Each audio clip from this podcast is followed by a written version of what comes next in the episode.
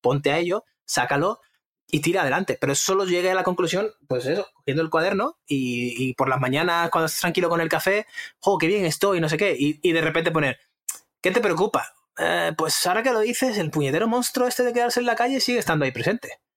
Y cuando vas a darse un paseo, estás pensando en el monstruo de, quedarte en la calle, no estás en el móvil, en Twitter riéndote. o sea, es más, coger el control del piloto automático, tío. Pasar de piloto automático a. Coge el toro por los cuernos. Nave. Eso es. Y, luego entender cuándo tienes que poner el piloto automático porque no tenemos recursos ilimitados. Pero contrólalo muchas veces para saber cuándo le das al botón de piloto automático de forma intencionada. O sea, tú llegas y le dices piloto automático, por ejemplo, para ir de la casa al curro. vale, no hace falta pensar nuevas rutas, piloto automático. Entonces vas en el coche y vas ahí, a tu rollo, pensando y tal, pero no tienes casi ni que pensar.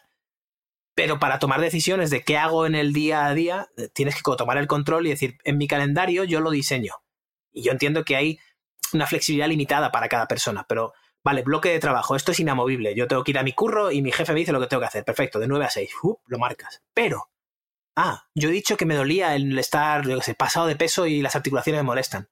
Si yo dejo mi bloque de ir a hacer ejercicio o preparar mi comida o todo lo que vea relacionado con el fitness para después de ese bloque que otro me ha impuesto a mí, que es ir a trabajar, es muy probable que no lo, no lo haga o que lo haga menos frecuentemente.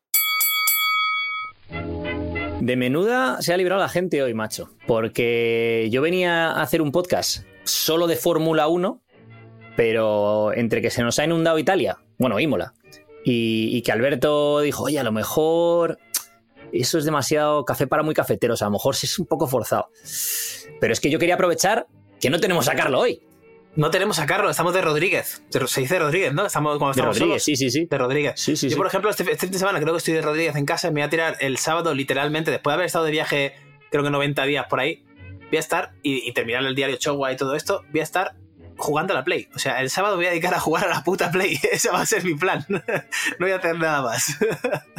Desde aquí un saludo a PlayStation. Eh, cuando queráis pagarnos por toda la promo que os hacemos, eh, nos podéis encontrar en pagame.izospodcast.com.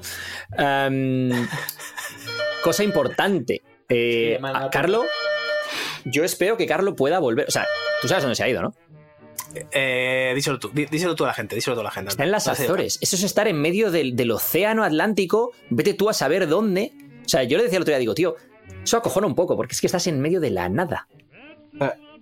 Sí, sí, sí. ¿Tú te imaginas vivir allí, tío? Además me escribió, ojo, eh, ojo, ahora que mencionan las Azores. Primero, me escribió y me dijo, oye, ¿conoces a alguien? Y, me dijo, complicado que conozcas. Si conoces a alguien en las Azores, ya es que conoce a todo el mundo. Y evidentemente no conocía a nadie que viviera o que haya estado allí. Pero hay un documental de apnea, de freediving, de un tío que vive allí, que antes era competidor y ahora pesca, hace pesca submarina y fotografía submarina. Fotografía muy buena. Y el documental empieza con su casa de allí. Claro, tú ves la casa y dices, tío, yo quiero vivir ahí. Tiene una casa esta de diseño como minimalista, todo muy alargadita, blanca, mirando al, océano Atlántico, con colinas verdes, o sea, es como muy Irlanda, pero en miniatura y con buen tiempo, bueno, con relativamente mejor tiempo que en Irlanda. Entonces. Y le ha costado 500 euros. La casa, no, bueno, pues estaban, claro, luego te pones a mirar parcelas y eso, y la, una parcela de mil y pico metros cuadrados, 15.000 euros. Hostia. Ya ves. Ya ves. Eso de Irlanda me lo dijo el otro día Carlos. Me dice, tío, es como Irlanda. Y digo, pero ¿cómo va a ser como Irlanda sin el mapa? Tú miras la altura a la que está, no sé qué, tal, Y luego empezó a enseñar fotos. Y yo, pues a lo mejor sí. sí yo, yo, cuando me dijo lo de Irlanda dije, es que este porque está obsesionado con Irlanda, tío. Eh, lo echa mucho de menos. Y todo es Irlanda. Hablando de Irlanda y de la lluvia. Bueno, lo que hemos dicho al principio, ¿qué ha pasado eh, en Imola, tío? O sea, ¿no, hay GP este, este, fin de semana? ¿Ya nos vamos a Mónaco? ¿No hay gran premio? ¿Nos vamos a Mónaco directamente? Ah, este año es Mónaco y luego Barcelona, no, no al revés. Sí, sí, sí. Ah. Qué guay. Pues eh, sí, no hay gran premio. Lo cancelaron por las inundaciones. Yo hablé con, un amigo que tengo allí. Aquí un saludo a Vicente. Que tenía la casa inundada, el pobre, porque había conseguido salir y se ha quedado en casa de un amigo. Y había salvado cosas, pues la este, moto. Y este es tu colega de Alfa Tauri, ¿no? Sí. no hablé, con mis, contactos, hablé con mis contactos internos. Eh, estamos hablando de las mejoras que iban a introducir en esta, en esta carrera, pero se les ha inundado, se han quedado sin alerón. Desde aquí un, saludo a los que vigilan estas comunicaciones para ver si hay leaks en el equipo. No hay ningún leak. bueno, pues, no voy a desvelar secretos del equipo. No me los han desvelado a mí. Efectivamente, efectivamente. Eh, Edu quería hablar de esto. Todo el podcast. O sea, quería, quería hablar de Fórmula 1 todo el podcast. Y yo digo, venga, vamos, a hacer, venga, vamos a hacer una pequeña resumen de Fórmula 1. A ver si hubiera. No, hubiéramos tenido tema, tío. No, no, hay tanta chicha de Fórmula 1. Sí, tío, la silly season de este año va a ser tremenda. O sea, ahora mismo Nick de Bris tiene un pie medio fuera casi de Alfa Tauri porque no rinde. Entonces están pensando en meter ahí a Ricciardo. Lo que pasa es que, claro, Ricciardo es para darle un poco la oportunidad de, de lucirse de nuevo. Ricciardo el año pasado sí tenía asiento. Eso es lo que la gente no sabe. Ricciardo podía haber acabado en Renault y podía haber acabado en Haas. Haas lo tenía asegurado.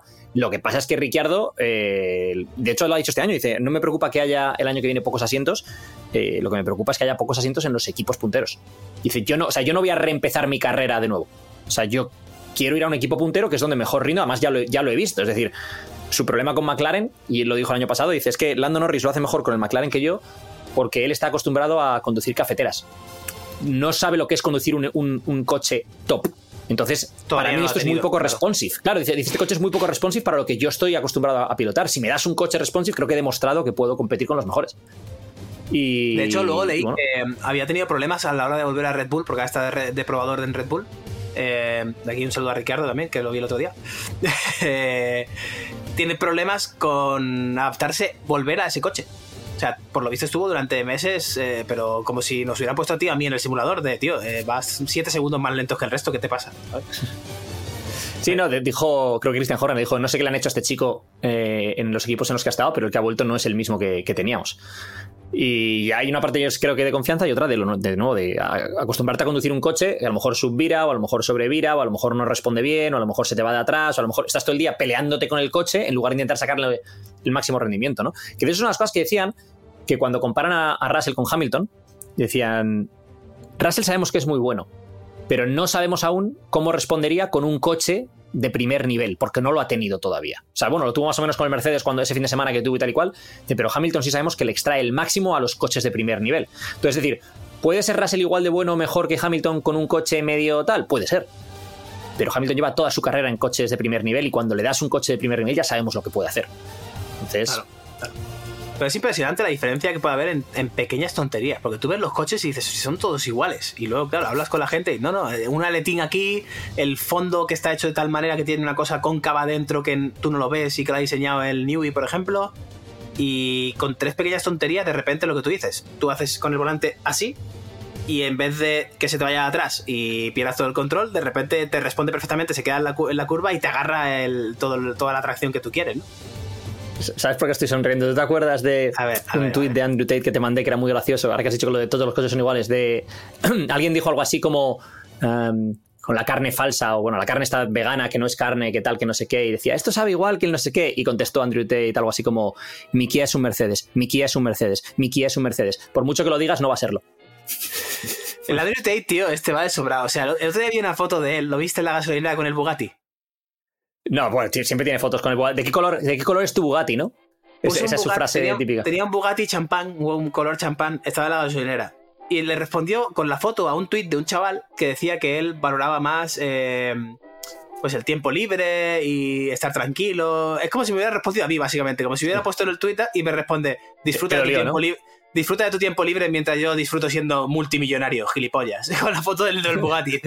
Vaya sobrado, es un sobrado el, Andrew Tate. Este. es, un tío que polariza mucho. Yo, con este tipo de personajes, y, esto nos va a llevar ahora a hablar de Conor McGregor, con este tipo de personajes es que no sabemos lo que es personaje, lo que es persona, ¿no? O sea, cuánto de eso es el, personaje en el que se ha metido, que ha creado, que crea esta polarización y tal y cual, y cuánto es la persona. Ahora en Netflix está McGregor Forever, que es una docuseries de cuatro, de momento cuatro episodios, sobre Conor McGregor, que muestra pues su pelea con Javib, luego cuando, cuando volvió más adelante y peleó con Cerrone, luego cuando peleó con Pori, ta, ta. Y le muestra en su casa con su familia, con sus hijos, con su mujer, no sé, le, le muestra después de lesionarse, le muestra, o sea, le muestra en su día a día más allá de lo que nosotros normalmente vemos, ¿no? Y, y, a veces ves cosas que dices, tío, yo no sé si este tío que puede ser, tiene picos emocionales muy grandes, de, o sea, es decir, como los tiene todo el mundo, pero claro, como, como vives expuesto a todo lo que él está expuesto, son mucho mayores en su personalidad, de, ser una, tener como dos personalidades diferentes o demostrar de repente cosas, o, eh, o, es el personaje, ¿no? Y yo creo que hay una parte ahí que decía uno de sus entrenadores, Owen Roddy, en el, en el primer episodio, solo he visto el primer episodio de momento, que decía el tema de Conor es que Conor se hizo extremadamente famoso a los 25 años y se hizo multimillonario pero bueno, multimillonario ya a los 25, pero 100 millones con la pelea de mi cuando tenía 26, 27, 28. ¿Qué ocurre? Em, no ha crecido todavía y madurado como, como hombre, como persona. Le estáis viendo madurar y crecer delante de todos. O sea, tú coges a cualquier chaval, claro, le vemos como gente famosa, pero coges a cualquier chaval de 25, 26, 27 años, le das la fama, el dinero, el no sé qué, y encima te crees you're the man, porque, tú porque además no es, no es que metas goles o canastas, es que tu deporte consiste en noquear a peña. Entonces, es muy complejo, yo creo, navegar esas aguas y tendemos a juzgar a esa gente sin entender bien lo que está ocurriendo, ¿no? Totalmente. No, y claro, que tú ahora con, con 30 y... ¿Tú tienes 37? ¿36? Cumplo 38 este año. 38 este año, vale. 38 y yo 35. Eh, a nosotros nos hacemos famosos por lo que sea, eh, porque tenemos algún don o se nos da bien lo que sea, y ganas pasta y te da éxito. Y yo a ti, a mí, no me veo poniendo una foto de un Bugatti en una gasolinera vacilando de tal, porque ya soy suficientemente maduro como para decir, vale, esto me ha llegado por H o por B, lo disfruto, pero no hace falta que lo enseñe a nadie. O sea, lo disfruto yo para mí. Y ya, y ya eso me hace suficientemente feliz y no tengo que estar aquí eh, bragging ni demostrando nada, ni, ni, creerme que soy el, tío, ¿no? Como el the man, ¿no? El, mejor. Pero con 22 años, si, te, si encima te van poniendo chapitas y te van diciendo, esto es como, yo me acuerdo en el McDonald's, tío, con 18 años, Te, te, ponían la chapita de crew trainer y ahora eres eh, supervisor y ahora eres no sé qué, te cambian la camisa y te ponen el pin y la no sé qué y tal, y claro, te vas creyendo que eres superior al resto, pero Alberto, ah. ¿tenías una gorra diferente a tu equipo? Tenía una gorra diferente, tío. ¿Qué le vamos a hacer? Una gorra diferente. lo hacen lo hace muy bien para fomentar esa idea de que eh, tú eres el líder, ¿no? Y tú, tú vas creciendo y vas enseñando al resto. Pero como seas un poco arrogante, que pues suele pasar en estos entornos, sobre todo en la UFC y eh, cuando ya es un poco yo famoso, con esa edad, se te va un poco de las manos. Claro, luego con 30 años lo miras y dices, qué gilipollas fui en aquel momento, o eh, no era nadie, o tal y vas aprendiendo de, todo eso, pero en el momento. Y que la vida es un juego de incentivos y penalizaciones, ¿no? Es decir, para un tío como Conor McGregor, el ser tan. Pues, el polarizar tanto es un incentivo porque hace que más gente le quiera ver, más gente paga el pay-per-view, gana más dinero. Para un tío como Andrew Tate, que tiene su Hustlers University, creo que se llama, que, o sea, que básicamente es. cobra un dineral por enseñar a, chavales cómo hacer dinero. ¿no? Hacer dinero con copywriting, con, eh, yo qué sé, con NFTs, con cripto, con lo que sea que les enseñe a hacer dinero es un incentivo tremendo el enseñar que él ha hecho mucho dinero, porque eso lo que hace es atraer muchos más clientes. Entonces, claro, en lugar de ser penalizado diciendo, oye, tío, eres un sobrado, no sé qué, es esto me trae más dinero aún. Entonces, por eso digo el tema del personaje y la persona, ¿no? ¿Cómo sería ese tío si tú te sientas con él fuera de, cámaras? No, no, ni siquiera un podcast, porque un podcast él sabe que está siendo grabado, que va a ser. ¿Cómo sería ese tío si tú te sientas fuera de todo eso y hablas con él? Es que no lo sé. No lo sabemos, no lo sabemos. Pero es igual que, eh, ¿viste el sex tape de la Kardashian? De Kim Kardashian, hace un montón de años. Pues eh, no lo viste. Bueno, o sea, perdona. ¿Viste que sabes de la existencia de un sextape de la Kardashian hace muchos años? Sí, algo he oído. Algo, algo oíste, vale, ok. Pues eh, supuestamente, claro, no puedo confirmarlo, fue la madre. La madre lo, lanzó en internet. Y lo piensa y dice, claro, una jugada maestra de marketing. Eh, está durante un mes en, en boca de todos Kim Kardashian. Sea por lo que sea, pero está en boca de todos. Claro. además era un jugador de la NFL, si no recuerdo mal, un running back de la NFL. Ah, ahora sí no recuerdo mal, ¿eh? Ahora sí no recuerdo, mal. Eh, a ella no le conocía a nadie en ese momento, pero, pero claro, mira. O sea, y, mira el imperio que ha montado a base de. Bueno, en fin. Eso es como el OnlyFans, pero de los, de los, de los 2000, ¿no? De los 2000, sí. el OnlyFans de los 2000. Por cierto, hablando de, deportistas en el tema de, de McGregor, hoy quiero comentar que hace poco vi una película protagonizada por un deportista español por Juan Hernán Gómez, que es de Hassel, creo que en España la han traducido como ah. Garra, con Adam Sandler. La vi el otro día, me moló mucho la peli, está muy bien hecha y el tío hace un papelón. y por cierto, vi una entrevista suya con Broncano en La Resistencia, porque hay una parte de la peli, el tío tiene un tatuaje como de un pollito, ¿no? Y le preguntan, ¿y ese tatuaje por qué es? No, porque a mi hija le llamo pollito, no sé qué. Y él cuenta en una entrevista con Broncano que la peli la grabaron en dos veranos. Y que en el primer verano cuando lo grabaron era pollita. Y él no dijo nada. Y ya en invierno el tío le reconcomía en la cabeza en plan, es que me paso mucha parte de la peli diciendo, ay, como quiero a mi pollita, ay, como echo de menos a mi pollita. Entonces, claro, y ya llamó a Adam Sandler y al productor y no sé qué, y les dijo, oye, yo no sé en Latinoamérica si esto significa algo o no, pero en España pollita es Little Dick. Entonces, a lo mejor deberíamos cambiarlo, ¿sabes? A pollito, claro. Claro. Y ya, bueno, pues lo tuvieron que regrabar las escenas en las que él hablase de eso o, cargarse esas escenas para, para cambiarlo, porque lo de Ay, como echo de menos a mi pollita. A mi pollita. Ay, como quiero a mi pollita. Claro. Siendo de Madrid el chaval, pues en España está feo. Y, la escena esta en la que se gasta no sé cuánta pasta en porno en el hotel, ¿te acuerdas? Que está en el hotel. Sí, sí, eh, cuando le llevan por primera vez, dice, pero tío, si el porno es gratis, le decía la mujer de Adam Sandler, pero si el porno es gratis, ¿alguien le ha dicho a este chico que existen páginas porno? si no me equivoco, los Hernán Gómez jugaron en el mismo equipo de baloncesto que yo en el club de baloncesto Las Rozas. Cuando, lo que pasa es que son mucho más, más jóvenes. Yo soy del 85, ellos son del 94 Willy y del 95 uh, Juancho. Entonces, eh, pues debían de ser mini benjamines cuando yo era juvenil, ¿sabes decir? Pero fíjate, curiosidades de, de la vida. De la vida. Pero esa peli me llevó a pensar una cosa, en plan, tío, ¿cuáles son tus pelis favoritas de, de deportes? O sea, no, ya sabes cuáles voy a decir yo que las he apuntado, Oh, no me robes, estamos, no me robes. Ya estamos, ya estamos. ¿Eh? No, no, yo No me robes, apuntado Nada. Yo, no me robes. yo, de hecho, solo tengo el setup. Algún día tendré que hacer la foto del setup. Mi pantalla es relativamente pequeña. Y claro, yo uso el móvil para grabar, con lo cual tengo un trípode delante de la pantalla, el micro me tapa. O sea, ahora mismo solo veo el recuadro de Edu. Veo aquí la. No me veo ni a mí. Veo a ti para mirarte a los ojos. Y ya está. No estoy viendo ni el, ni el guion ni nada. O sea, Vale, solo- entonces hacemos una cosa. Digo yo las que he puesto en el guion y si tienes alguna que añadir, alguna historia, añadimos, ¿vale? Eh, vale, sí, así no te piso las, las tuyas. Venga, Claro, está feo, si no, está feo. Vale, mis favoritas son The Pistol, The Birth of a Legend, que es una película sobre Pistol Pete, eh, Pete Maravich, eh, una película del 91. Pues básicamente Maravich fue uno de los mejores jugadores de la NBA en su época y la película va de cuando él era pequeño y era un chaval blanco que no era especialmente alto y que decía que iba a llegar a jugar en la NBA y pues en el colegio le hacen un poco de bullying por eso y quién te crees que eres y el chaval va con la pelota de baloncesto a todos lados tal y cual. Y yo la vi esa cuando era pequeño porque se cuando yo tenía 5 o 6 años y esa peli me flipó además de pequeño. La siguiente que también me flipó siendo, siendo un chaval Rudy la de la de fútbol americano ¿sabes cuál es? la de la Universidad de Notre Dame el tío que tal Sí, pero no la he visto. Sí, sí, sé cuál no peliculón. visto. o sea, no quiero desvelarlo, pero peliculón del 93. De nuevo, también la vi cuando era pequeño, entonces pues me llegó mucho. Y ya siendo adolescente, dos películas que me, que me molaron mucho, las dos de baloncesto también, si es que me mola el baloncesto, chavales, es lo que hay. O, me mola ahora, me molaba mucho cuando era adolescente, tenía unos años intermedios que he pasado del tema, pero, pero de adolescente era, pues, me encantaba, ¿no?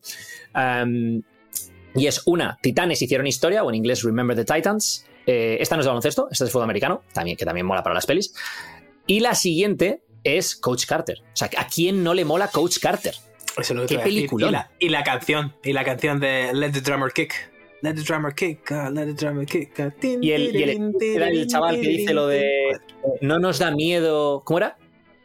Eh, o sea, que nos da miedo nuestra, propia Nuestro luz. verdadero miedo, eso es, nuestro verdadero miedo no es que no es que estemos eh, eh, eh, no, que, No es que seamos inadecuados. no- eso es, no es que seamos inadecuados, sino que tenemos miedo a. Espérate, te lo voy a leer porque está guapo. El, Venga, va por ello, que es que es- tienes que ponerle voz.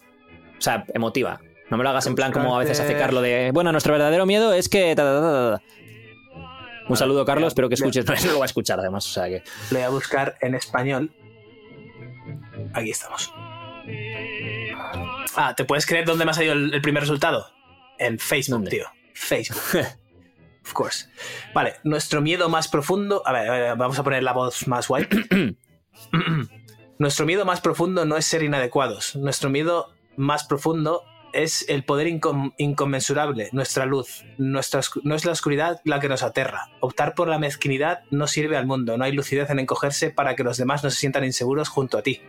Nuestro destino, ah, claro, que está en nuestro destino con, con tilde, pero bueno. Nuestro Te lo han destino es brillar. traducido. Sí. Nuestro destino es brillar como los niños. No es el de unos cuantos, es el de todos. Bueno, esta traducción es un poco rara, ¿eh? Esto, esto voy, a decir, voy a decir una cosa que a nuestros eh, oyentes de Latinoamérica les puede hacer gracia o les puede molestar, no lo sé, pero ¿tú te acuerdas de la época de descargar pelis de, creo que era Pirate Bay o de sitios de estos? Sí, sí. ¿Tú te acuerdas lo que era buscar una peli en castellano y buscar que dijese español de España? Sí, que no fuera claro, español latino, nosotros- claro. claro, tío, es que para nosotros era una peli en español latino era terrible, porque era en plan... Claro, no no entienden entiendo nada, la eh. mitad, esos, esos, acen- esos acentos no me encajan, entonces era como, he encontrado una peli español de España. A ver, cuando permití. Mira, este es mejor, este es mejor. Venga, empieza de nuevo, ¿eh? Empieza de nuevo. Por cierto, Nico, si puedes poner un poquito la musiquilla del, la del Coach Carter, te voy a poner cuál es. Se llama Let the Drummer Kick. Pone solamente la parte de. tin, tin, tin. Está guapísima. Anyway. Nuestro miedo más profundo no es el de ser inadecuados. Nuestro miedo más profundo es el de ser poderosos más allá de toda medida. Es nuestra luz, no nuestra oscuridad, lo que nos asusta. Nos preguntamos, ¿quién soy yo para ser brillante, hermoso, talentoso o extraordinario? Más bien la pregunta a formular es, ¿quién eres tú para no serlo? Tu pequeñez no le sirve al mundo. No hay nada iluminado en disminuirse para que otra gente no se sienta insegura a tu alrededor. Has nacido para manifestar la gloria divina que existe en nuestro interior. Esa gloria no está solamente en algunos de nosotros, está en cada uno. Y cuando permitimos que nuestra luz brille, subconscientemente le damos permiso a otra gente para hacer lo mismo. Al ser liberado de nuestro miedo, nuestra presencia automáticamente libera a otros. Boom. Además, yo, ahora mismo tengo en la cabeza, con la voz en inglés del tío, es Our deepest fear is not that we are inadequate, it's that we're powerful beyond measure. And- Y luego como sigue, tal, es, es, es- lo tengo en la cabeza. Um, Pues esas son las, las series, pelis, bueno, más allá, obviamente, docuseries, pues las dance, obviamente, tal, pero esas son las que yo tengo así en plan pelis o series deportivas que para mí son un, un must que todo el mundo tiene que ver. ¿Tú qué tienes por ahí? Yo tenía Coach Carter, que es la que más así me mola. No sé si la he visto 17 veces, pero no me quedo corto si, si suelto ese número. Eh, me flipa. Mr. Cruz, señor Cruz. me encanta. Eh, la milla verde también está guapa.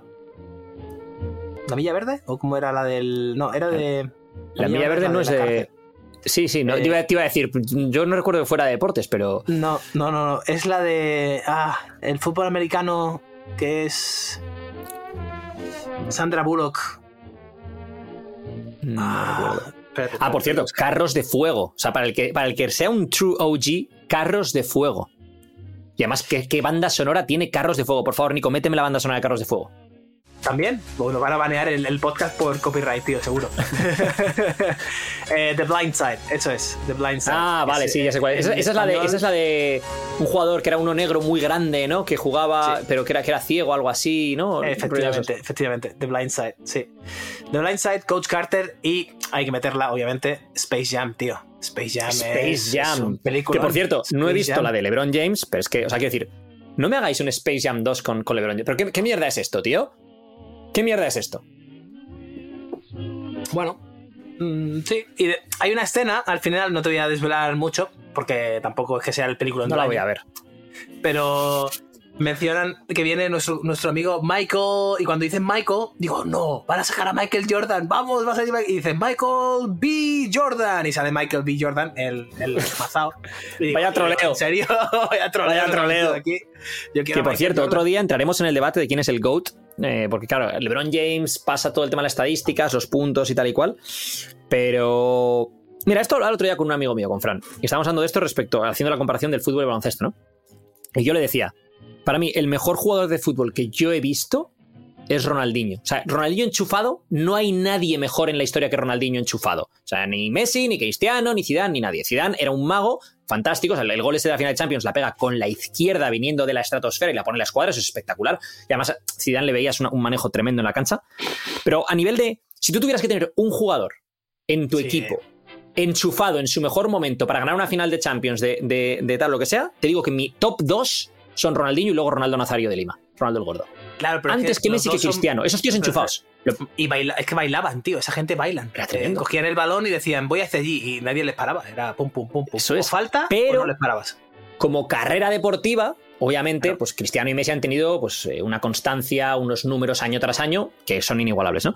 Cuando nos vamos al baloncesto, el problema es que cuando medimos quién es el GOAT, quién es el, el greatest of all time, ¿en base a qué lo medimos? No, es que Jordan tiene seis anillos, Kobe tiene cinco, ya, y Bill Russell tiene once.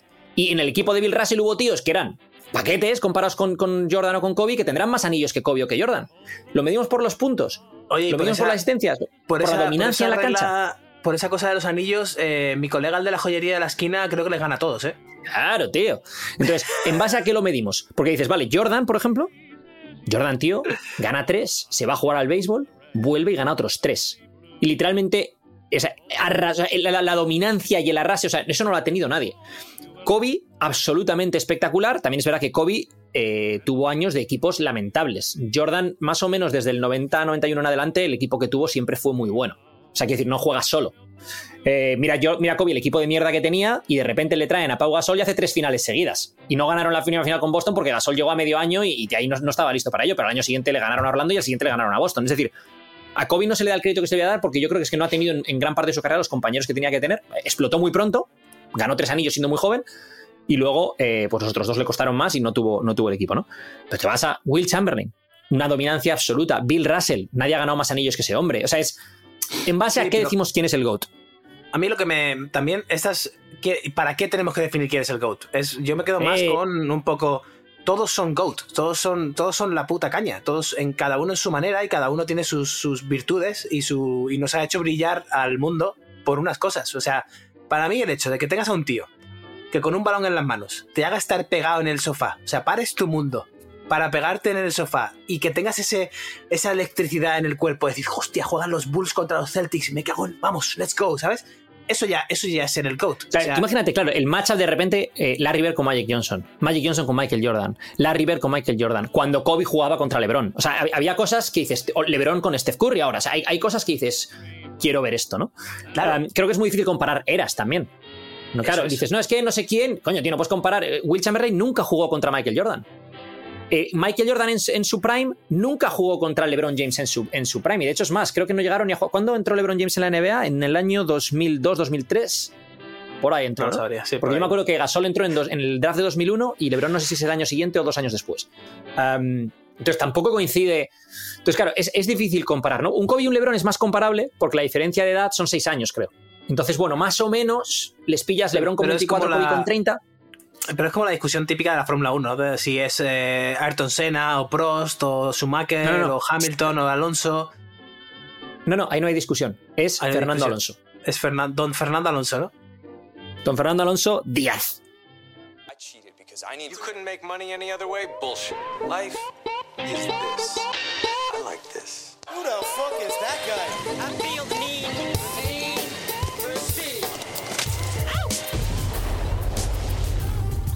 Buenos días, buenas tardes o buenas noches, dependiendo de dónde, cuándo y por qué nos escuches. Sí, no soy Carlo Marella, lo siento mucho, nos lo hemos dejado en las Azores, esperamos que vuelva.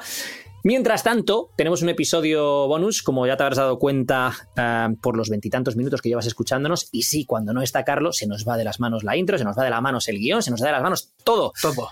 Aquí estoy con Alberto Álvarez. ¿Qué tal, señor? ¿Cómo estás? Aquí con mi taza de Aver Hermane. Muy bien, muy bien, muy bien. Hoy haciendo las labores de, más o menos de caro. Bueno, tampoco, pero, pero bueno. Haciendo, haciendo lo que puedo para que no se nos desmadre esto, siendo yo el que siempre lo desmadra. O sea, eso es, que es lo peor de todo, tío. Me he puesto un poco de estimulante aquí en la taza, no voy a desvelar el contenido de, dicho recipiente, eh, simplemente para que esto sea como Tim Ferris y, y Kevin Kelly, que hacen, no, Kevin Kelly, no, ¿cómo es? Eh, ¿Tienes un carajillo ahí o qué? No voy a, no voy a desvelar, mañana. No voy a desvelar. Son las 10 y pico de la mañana, chico, pero. Bueno, son las 10 en tu país y en tu zona horaria. Yo a lo mejor estoy en Fiji Fuji, ¿sabes? O sea. o lo típico, ¿no? Es fiesta en algún sitio o en algún otro sitio son las 10 de la noche. Hoy es el cumpleaños de alguien, seguro. Así que felicidades y lo celebro por ti. Oye, tío, eh, nos hemos dejado dos puntos de la intro. Básicamente solo porque se nos iba ya de, de. O sea, no queríamos que Scotty se enfadase no pero vamos a meterlos ahora al principio de todo. Vamos a meterlos. ¿Qué narices? A, ¿Cómo puede alguien hacerse rico de la forma más inesperada posible? Dímelo. Pues aparentemente teniendo medio millón de pavos en la cuenta del banco simplemente por vender fotos de sus pies. Fotos y vídeos de sus pies. Supongo que será a través de OnlyFans o alguna plataforma de estas que te permite hacerlo de forma sencilla. OnlyFit. O OnlyFit, eso es. Bueno, creo que en Patreon también te dejarían si no es pornográfico y los, y los pies no son pornográficos, con lo cual te dejarían poner ahí eh, los pies. Y, la chavala contaba que simplemente es eh, fotos, ponen sus fotos. Claro, aquí hay, una, aquí hay una lección de marketing, porque claro, escuchamos esto y dices, pues yo mañana me pongo a poner fotos de mis pies y me hago millonario. No porque te va a comprar la foto de los pies Manuel de la joyería de los anillos o Carla, la que pasea al perro y, va a saber que son tus pies y les pone, vale. No, no, no. Esta chica se va a la élite. O sea, se va a dónde están los ricos y las ricas que, le gustan los pies, que son fetichistas, y cómo puedo conectar con ellos para venderles mis fotitos y mis vídeos, mis cosas. Y claro, a lo mejor te pagan 15.000 pavos por un vídeo o un repertorio de álbum de fotos y vídeos de los pies. 15.000 pavos, dices. ¿Y cómo encuentra esa peña, tío? Eh, tendríamos que traerla. Vamos a intentar, vamos a intentar traer al, podcast para que nos cuente cómo, cómo encontrar a esa gente, porque, oye, mira, no es mala. Esto que has dicho es clave. Hay una cosa que dice em, el del diario de, de, Diary of a CEO, del diario de un CEO, eh, Steven Bartlett, que dice: eh, el mismo problema puede ser resuelto por un precio o por otro. Todo depende de a quién se lo resuelvas. Entonces tú el mismo problema se lo resuelves a un millonario y te va a pagar más que lo que te va a pagar un tío normal y corriente, aunque sea el mismo problema, porque para él el dinero vale menos. Entonces decía, si quieres ganar dinero, encuentra los problemas que le tienes que resolver a la gente que tiene mucho dinero. Efectivamente, efectivamente. Así que puede ser, pues la adicción a los pies. La adicción a los pies. Sí, que ya, o sea, yo lo respeto mucho, pero es me, que, me sorprendió, porque claro, yo escucho, nada, gano pasta vendiendo cosas en internet. Y dice, vale, pues OnlyFans y te desnudas ahí y haces de todo lo que tengas que hacer. No, solo los pies, tío. Y dices, pues, es, es bastante factible, ¿no? Yo ahí pongo mis piececitos. Pues ojo, ojo, ¿tú, no, ¿tú tienes pies bonitos? Eh, bajo el criterio de la gente que está dispuesta a pagar 15.000 pavos por un vídeo de unos pies. A ver, yo, no podría hacer vale. una cuenta, yo podría hacer una cuenta que se llamara El pie de Truman. Porque, porque bonito, bonito no lo sé, pero especial sí que lo tengo. Tengo uno bastante Frankenstein. Tengo la deformación esta del dedo y tal. Entonces, a lo mejor solamente porque es especial, pues triunfa como los chichos, no lo sé. Ojo, ¿eh? Ojo, nunca. Es igual que hay gente que. Bueno, iba a decir un poco de fetiches de alguna gente, pero está feo, nos cancelan el podcast. Um, ¿Y qué me querías contar de no sé qué, de la inteligencia artificial vale. y... y. Y luego ya tenemos el otro boom, que yo creo que es que al final el futuro va a ir por ahí, que está. Hay como dos vertientes en Twitter, si te metes en Twitter, con el tema de la inteligencia artificial. Eh, los fanboys y la gente que va a muerte de esto va a cambiar el mundo y tal, y los que se quejan de esto me van a quitar el trabajo y esto es una mierda y hay que regularlo y todo el rollo, ¿no? Entonces hay como do, dos vertientes muy marcadas. Y luego están los que son fanboys y además se aprovechan de ello y dicen, no, no, pues si voy a perder el trabajo, que el, el, bicho este invierta por mí el dinero que yo voy ganando y voy teniendo para que cuando me quede sin trabajo sea millonario, con lo cual me dé exactamente igual que ya no tenga trabajo. Hay un tío que ha creado una, un bot de inversión y lo he estado estudiando durante esta semana, he estado viendo un poco el rendimiento y eso. He intentado hacer una cuenta de prueba para poner 100 pavos y a ver qué pasaba, pero no tiene que ser residente americano y tal, tiene algunas cosillas, unos detalles que no, no me permitía. Pero bueno, he estado viendo el rendimiento y todo lo que salía y el tío estaba haciendo un 20 y pico por ciento de rentabilidad semana tras semana, 20 y pico por ciento. El bot el bot automáticamente ha seleccionado un portfolio de stocks en los que invertir y de fondos en los que invertir y estaba haciendo un 20 y pico por ciento de rendimiento semana por semana. ¿Cómo te quedas? Lo primero que estoy pensando es, ¿y por qué solo para residentes americanos? Pero ¿qué, qué clase de discriminación es esta? Claro, claro. Por eso yo quería digo, se busca, se busca esposa americana. Se busca esposa americana. Eh, investigaré un poco más. Me suena un poco a, a, demasiado bueno para ser cierto, pero ojo. Eh. Suena bullshit, suena bullshit, sí, pero, sí. pero, bueno, podría ser, sí. nunca se sabe. Aunque sea bueno. un 8%, tío, ya estás, ya, ya estás reventando el mercado. Además, has dicho a la semana. Uh -huh. O sea, eh, pero. O sea, eso no es ni interés compuesto. No, no, es, o sea, conozco, es, conozco o sea, a day traders que ganan menos que eso. O sea, sí, sí, sí, sí. Vamos, ni siquiera Joseph Agram. Hostia. ¿Has visto lo que he hecho? ¿Eh? ¿Has visto? Bueno, da igual, lo dejamos, lo dejamos ahí. Lo dejamos ahí, lo dejamos. Un saludo de aquí a mi colega. Un, un, saludo, un saludo. Eh, yo, yo, es que yo tengo un amigo que siempre le pone, un amigo que es trader que siempre dice, es que este es un vendehumos. Yo no lo sé porque no le, no le, conozco. Yo lo que sé es que el tío corre triatlones y tiene un tatuaje que, en el cuello que dice Where is the limit. Es lo único que conozco del tío. O sea, no, no conozco sus habilidades como trader, así que no voy a entrar en ello. Um, era un poco hacer el guiño a mi, a mi colega. Vale, temitas de hoy, temitas de hoy. Punto número uno. Encuentra tus puntos de dolor y encontrarás la motivación que te falta. Nos motiva más el miedo al dolor que la búsqueda de placer. Ambas motivan, pero una rata corre más para huir de un gato que para conseguir un trozo de queso. De hecho, esto último se ha demostrado en estudios científicos. Han metido a una rata hambrienta, le han cogido, le han puesto como una especie como de, cuerda o tensor o lo que sea atado a la rata para medir la fuerza con la que la rata corre, le han puesto olor de queso delante para ver cuánto, cuánto corría y cuánto tiraba y le han puesto lo han hecho, ta, ta, ta, y luego le han puesto a una rata hambrienta olor de un gato por detrás y tiraba mucho más cuando olía gato por detrás para huir y no morir, a pesar de estar hambrienta, que cuando había queso delante. Este ha sido el último y por nosotros de, somos como las ratas. De la Universidad de, la universidad de Misco. No, este no es de Misco. Este no es de Misco. Ah, este, este no, es de no sé de quién es, pero lo escuché, lo escuché, en un podcast y es, y es, por lo visto, es cierto. Lo escuché en Modern Wisdom, creo. Y por lo visto es cierto. O sea, por lo visto es. Lo hicieron con ratas, ah. pero eh, los, eh... ¿Cómo que es cierto? Los de, los de la Universidad de Misco son ciertos también, coño, son de nuestra universidad. Bueno, también, claro, sí, sí, claro, sí claro, por supuesto. No, no desacredites, tío. por supuesto, no claro, por, claro, por supuesto. No, no, eh, pero más aparte, no, hostia, claro, es. Eh, tú reaccionas mucho más. Imagínate que yo ahora te digo, Edu, eh, tenemos una oportunidad de negocio que si nos metemos, yo qué sé, podemos salir con 100 millones cada uno en dos años, currándonoslo y haciendo esto. O te digo, oye, eh, si mañana nos reunimos 100 millones, estamos muertos. Porque hay un mafioso que nos quiere matar y no sé qué. Eh, no, el fuego en el culo, no, bueno, mañana, dos meses, pongo el mismo. mismo vamos, el, vamos a bajarlo a la, a la, mismo, mismo vamos a bajarlo a la tierra. Mismo horizonte de tiempo. Quítate 100 millones, bájatelo a la tierra y piensa. ¿Qué te motiva más? ¿Ganar, imagínate, 3.000 o 4.000 euros más el mes que viene? ¿O si no trabajas mañana pasado lo que tienes que hacer, no llegas a pagar el alquiler. Bueno, a día de hoy en España, aunque no pagas el alquiler, te quedas en casa y no pasa ni media. Pero si te echasen de casa, si fuéramos un país serio y te echasen de casa si no pagases el alquiler o si fueras un ocupa, ¿qué te motiva más?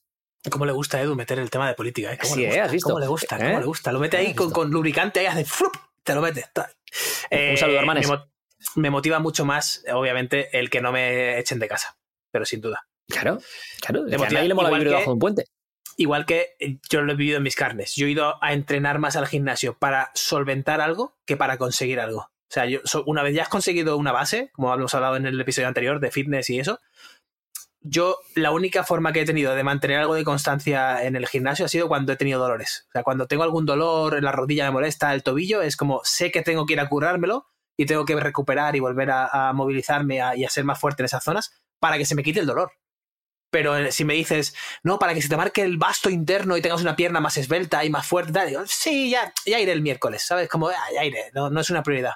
Pero si te duele, vas tres veces al día. O sea, no, no, no hay, no- hay discusión.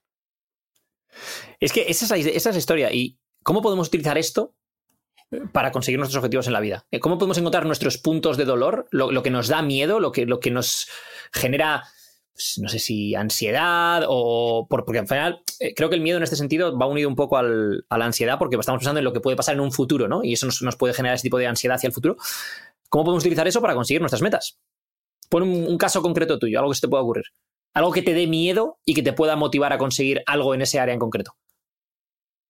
A mí me da miedo quedarme en la calle, por ejemplo. O sea, yo tengo presente, después de, haberte, de haber dormido en la calle en Londres alguna vez, te da miedo el decir, hostia, si cometo este error o si no hago esto, si no consigo esto, si no tengo un estándar de vida como debería, eh, quedarme en la calle es una putada. Sí que es verdad que lo ves un poco lejos porque tienes familia, porque tienes eh, seguridad y tal. Pero como lo he vivido alguna vez por elección propia, o sea, no porque mi familia me dijera te quedas en la calle, sino porque fui un capullo por ego y dije, "Nah, no llamo a nadie, ¿sabes? Lo típico que tienes 18 años, 19 años y eh, que no, que yo me lo resuelvo. Entonces, tengo una motivación fuerte ahí de no volver a repetir eso. Entonces, con el tema del dinero tengo un ancla muy fuerte de necesito tener un colchón de seguridad siempre, con lo cual, cuando ese colchón de seguridad empieza a acercarse a los límites mínimos, el, me, me- llega el pincho por la espalda y me dice "Shh, a currar, ¿sabes? Ponte, ponte más, dale más caña, dale más, sale más vídeos, eh, lanza ese curso que tenías ahí enquistado, ha- haz las cosas que tienes que hacer y que te llevas diciendo durante un tiempo, ya las haré. Ponte a ello porque viene el monstruo, ¿sabes? Viene, el monstruo y vas a acabar en la calle. Me, pinto una película un poco más oscura, o sea, me vendo la moto a mí mismo, un poco como Jordan hacía, ¿no? De, me, me mosqueo a mí mismo porque este tío me ha dicho no sé qué y doy mi mejor versión en ese momento. Entonces intento hacer algo parecido. ¿Cómo combinas eso con el tema de que no te preocupa tener una casa en propiedad y siempre estás con el alquiler? Porque cuando hablamos del tema del alquiler y la propiedad, Carlos, por ejemplo, rápidamente tiró de yo lo primero que quiero es tener mi propia casa pagada y tal y cual. Y yo creo que va de la mano de ese miedo que mucha gente tiene. Eh, porque si tú tienes tu propia casa en propiedad, tus gastos disminuyen mucho mensualmente. Es decir, tu, tu previsión de los gastos que vas a necesitar en, un futuro ya no hay que pagar un alquiler o no hay que pagar una hipoteca, ya pasa a ser, bueno, pues electricidad, agua, internet, te puedes quitar internet, no te hace falta para vivir, y comida, ¿no? Em, ¿Cómo ese miedo, cómo encuentras ese equilibrio entre ese miedo y el decir, no, no, yo vivo de alquiler y a mí no sé qué y a mí tal? Primero porque mi, me, me conformo o, me, o soy feliz con un estándar de vida bastante normal. O sea, no me hace falta grandes lujos, no me hace falta una casa enorme, no me hace falta comodidades, con lo cual sé que el coste de vida... ¿No tienes varios lambos de colores? No, tío, no, lo, me estoy, lo estoy dejando. Ese hábito lo estoy Uno, uno color champán, otro naranja, otro... No, he empezado vendiendo el verde. Digo, voy a ir dejándolo porque, tío, esto me está costando una pasta y este hábito hay que, hay que cambiarlo. Que otro día hablaremos de, de por qué todos esos tipos de coches tienen esos colores tan estrambóticos, que será para que los vea la gente, me imagino, pero ¿por qué no puedes tener un, un Lambo un color normal? O sea, Negro- ¿por qué negro, tiene que ser el, el verde de Hulk? O sea, es... es- claro, claro. Tú, no, tú no tienes un Eh, Seat Ibiza del verde de Hulk, ¿no? Pues bueno, en fin. Sí. Eh, personalmente, el tema del alquiler a mí me, me trae más paz. El tener un precio cerrado ya a final de mes. O sea, yo ya sé cuánto voy a pagar, ¿no? El, el- sticker price de, de alquiler es, eh, yo qué sé, 700 euros. Pum. Más las facturas y tal. Entonces te haces tú en tu cabeza el redondeo y dices, vale, 1000 euros. Con 1000 euros más 500 de comida, eh, seguro médico y todas estas cosas que gimnasio y tal. Con 1500 euros yo vivo. Y vivo al estándar de vida que a mí me gusta, ¿no? Vale, perfecto. Sin embargo, el tener algo en propiedad ya empieza a meter variables, sobre todo durante los primeros años, porque no casi nadie tiene el capital para comprar una casa al, al tuntún. Vale, es que ahí es donde iba a ir yo. Vale, en lugar de pensar en una hipoteca y, yo que sé, intereses variables o esto, lo que sea, es tú ahora mismo imagínate que alguien te dice, oye tío, te voy a pagar dos millones de pavos por mm, los derechos del diario Chogua, fantástico, tienes dos millones de pavos. Y puedes, por ejemplo, comprarte un piso de 300.000, así, a tocateja, y aún así tienes otro millón setecientos para invertir. ¿En ese caso cambiaría la, decisión? O sea, como ya tienes un montante grande, ¿cambia, ¿cambia la forma de verlo? Yo creo que tampoco. Creo que a lo mejor eh, ese montante grande sí que me empezaría a investigar cómo invertir en inmuebles, pero para inversión. O sea, al tener uno o dos pisos, no de 300, sino de 75 cada uno, quizás, o de 100 cada uno, y alquilar esos pisos para que tenga ahí ese patrimonio y ese, ese bien que sea mío y, y me dé un poco de cash flow pero creo que para mi casa principal no lo, no lo haría, creo, ¿eh? No, no, tengo que ponerme la situación, o sea, no, no tengo los dos millones de euros en la mano para decir, libre de impuestos y todo esto para decir, oye, pues venga, decide esto. También es verdad que hay unos costes asociados de, de ownership, de tener una casa, que van más allá de simplemente el dinero, van de, de tu paz mental y tu atención. Tienes que estar pendiente de reuniones de comunidad o de la zona donde estés tienes que estar pendiente de reparaciones, tienes que estar pendiente de impuestos, que si el IBI, que si no sé qué, tal, depende del país donde estés. Tienes que estar pendiente de un montón de cosas que sabes que a la larga te van a ir minando un poco la, atención y las ganas de estar presente a eso. Sin embargo, en el alquiler, a mí me pasa cualquier cosa. Oye, se ha roto la tubería, no sé qué, solucionalo, me voy a un hotel. Incluso tienes protección del alquiler de, oye, te, pago las noches que no puedes dormir en casa del, hotel, ¿sabes? Y es Vamos a... La, frase muy conocida de Ortega y Gasset de yo soy yo en mis circunstancias, o yo soy yo en mi circunstancia, hemos hablado de tres circunstancias, o dos circunstancias diferentes, ¿no? Una, digamos, no tengo pasta, entonces prefiero tener un alquiler bajo y yo manejarlo y puedo incluso hacer un downgrade y irme a otro más bajo, incluso tata. Otra, tengo mucha pasta. ¿Qué ocurre en el punto intermedio? Porque si tienes mucha pasta, perdóname la expresión, pero es que te la pela. Es decir, si tú tienes dos millones, te la pela porque muy mal tienes que hacerlo para quedarte en la calle. Es decir, pues mira, invierto en esto y, y yo a lo mejor vivo, imagínate que quieres vivir en, una, en un chalet de 6.000 pavos al mes. Es que si tienes 2 millones y estás consiguiendo rentas y tal, no sé qué, tú puedes tener tus pisos de 75.000 o de 100.000 pavos que los tienes alquilados, vivir en un chalet de 5.000 o de 6.000 euros al mes hasta que te deje de apetecer vivir ahí y te quieras ir a vivir a otro sitio distinto y te, da igual. Porque como tienes dinero, te da igual. No, es un coste para ti el pagar 6.000 o 5.000 o lo que sea, ¿no? el punto intermedio. O sea, es donde... Quiero intentar ponernos en la situación de en qué momento Alberto se podría plantear el comprar la casa en la que vive o si eso no existe, ese escenario. Y, esto me lleva a una cosa, que es, que es y, déjame que, te introduzca esta cosa, que es, el otro día leí una frase muy buena que decía algo así como, em, si no hay ningún tipo de información que pudiese hacer que cambiase tu opinión sobre algo, tú no tienes una opinión, tú tienes una creencia religiosa. Claro. Entonces, por un lado está tu situación personal y por otro lado, ¿qué tipo de, de, información o variable podría hacer que cambiase tu opinión respecto a ello? Creo que la, la única situación que me haría decir, vale, esto, esto merece la pena es, oye, estoy en esta casa súper a gusto, vivo en las condiciones que yo tenía en mi mente como ideales, pues por ejemplo para mí es cerca del mar, eh, quizás en un entorno un poco menos que crowded, con menos gente, no en un piso, sino en alguna... Me vale una organización, un conjunto de casas, no tiene por qué ser la típica casa sola ahí en el lago, que tú eres el rey del lago, no, no, puede ser compartida, pero gente. Eh, que pueda tener un perrillo a lo mejor, con un jardín, y, o sea, si se cumplen todas esas condiciones y yo me veo ahí y digo, todas las mañanas me despierto y digo, ah, yo me este, es, este es mi hogar, yo me veo aquí 20 años. Entonces dices, oye, pues si voy a estar aquí 20 años y lo tengo súper claro y voy a estar pagando no sé cuánto de alquiler, tiene mucho más sentido económico y de paz el decir, oye, lo compro, es mío y ya está. Y ya no tengo que estar preocupándome de si el dueño de la casa se la quiere vender y se, o se la deja al hijo y me echa y todo eso. Entonces, ah, sí, estoy súper cómodo, sé que esto es para largo plazo, me quedo aquí y ese, ahí, ahí sí que tendría sentido. Vale, ¿y cómo ves el escenario en el cual tú encuentras esa casa, pero no es el sitio en el que quieres vivir ahora? pero sí sabes que a lo mejor a 15 años vista, cuando tengas 50, sí que sea el sitio en el que quieras vivir y dices, mira, tengo el dinero, me la compro ahora porque sé que ahí es donde voy a querer vivir, mientras tanto yo vivo alquilado donde quiera y está, pues la puedo alquilar o no, o venderla o no, o si, si, tengo el dinero, o sea, quiero decir, Sí, eso también lo haría como inversión. Lo harías como inversión ahora y lo pones en Airbnb o lo explotas de otra manera y luego ya cuando tengas 50 años... Y ahora vivo en sitios que tienen más, más marcha, por decirlo de alguna manera, porque quiero estar en un sitio que a lo mejor tenga más, más juego pero sé que en un futuro mi, jubilación, entre comillas, eh, de, ensueño es ese plan. Sí, el otro día de hecho lo planteaba con, con, Marina, estábamos en Tokio y estábamos paseando por allí y digo, oye, y si a mí me apeteciera, porque muchas veces lo, he pensado, ¿no? Y estaba paseando por mi barrio favorito en Tokio y, miras cómo vive mi amigo Andy y tal, y dices, eh, a lo mejor me gustaría experimentar esto durante un año. Y, claro, la, conclusión que llegamos los dos es esa, decir, eh, sí, molaría, pero no me veo aquí 15 años, ni me veo 5, ni me veo 10, me veo uno como mucho, ¿no? Uno o dos. Entonces, pues en ese caso te alquilarías la casa ahí, pero yo tendría ya el ojo de... Eh, tengo muy claro que quiero esa casa junto al mar.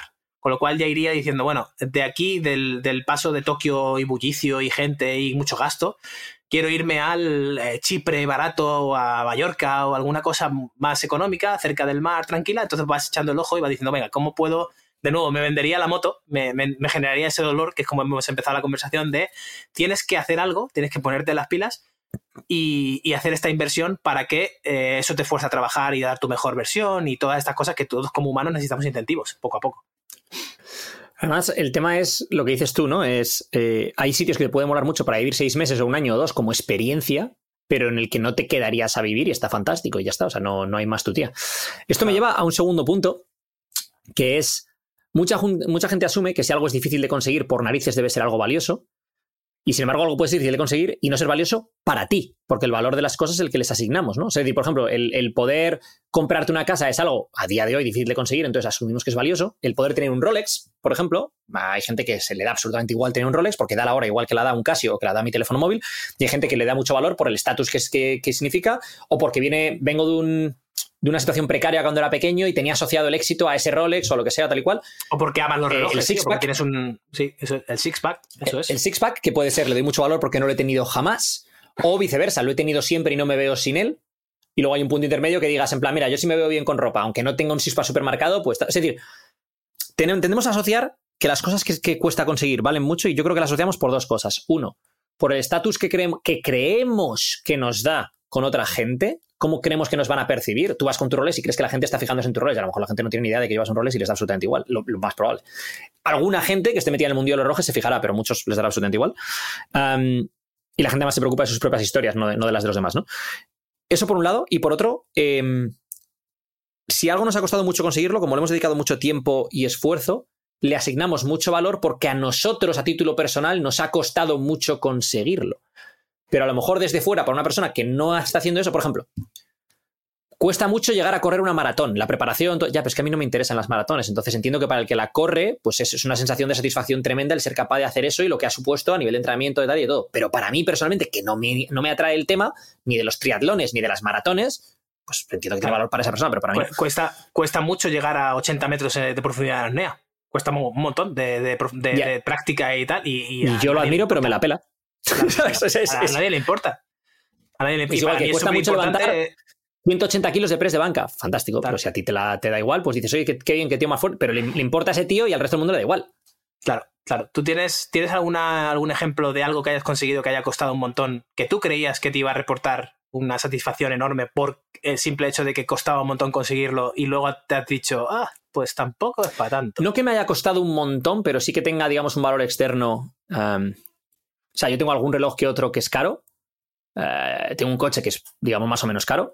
Em, y ha sido más una medida externa de éxito que, a nivel interno y que a mí no me ha aportado. Es verdad que, por ejemplo, pues cuando conduzco ese coche es un coche muy cómodo de conducir, es muy tal, es muy no sé qué, pero tampoco me. O sea, cuando estoy de viaje, estoy fuera y son muchos meses al año que estoy fuera y no tengo, literalmente no tengo coche y me muevo en un Uber o en transporte público o lo que sea, no me acuerdo del coche. Me da absolutamente igual. Cuando tengo el, reloj en una caja fuerte y no me lo pongo o lo que sea, tampoco me acuerdo del reloj. Cuando llevo otro reloj, de hecho, más, yo, lo que más llevo es una Fitbit porque me da una serie de datos que el otro reloj no me lo da, ¿no? Entonces, no es que sean cosas que, me haya costado en exceso conseguirlas o que me haya parecido tal, pero sí que son medidores externos de éxito que no me han aportado lo que a priori podría pensar que me podrían llegar a aportar.